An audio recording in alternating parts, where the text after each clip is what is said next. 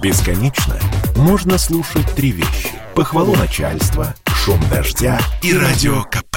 Я слушаю радио КП и тебе рекомендую.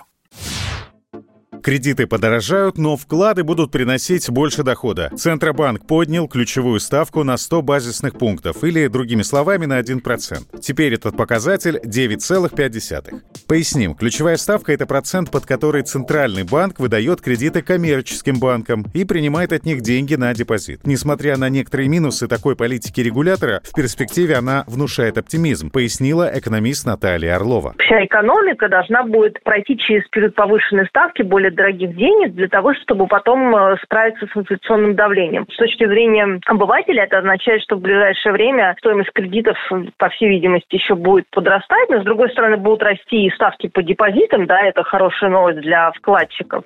Ужесточая денежно-кредитную политику, Банк России пытается удержать разгоняющуюся инфляцию. По мнению финансиста Евгения Когана, это повлияет на процесс. По крайней мере, в непродовольственном сегменте и во второй половине года инфляция, вероятно, пойдет на спад, написал эксперт у себя в соцсетях. В Банке России не исключают, что ключевую ставку ждет дальнейшее повышение. Цель — вернуть инфляцию на уровень 4%.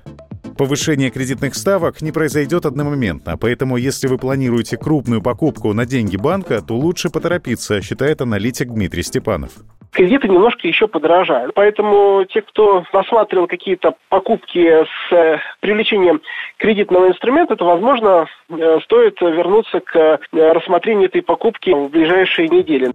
На рынке жилищных кредитов с начала года наблюдается повышение ставок. С конца января условия для клиентов ухудшили 7 крупнейших игроков рынка. По отдельным предложениям ставки на ипотеку приблизились к 12% годовых. С учетом дальнейшего ужесточения монетарной политики Банка России, эксперты не исключают подорожание таких кредитов до 15% годовых. Александр Фадеев, Радио КП. Спорткп.ру О спорте, как о жизни.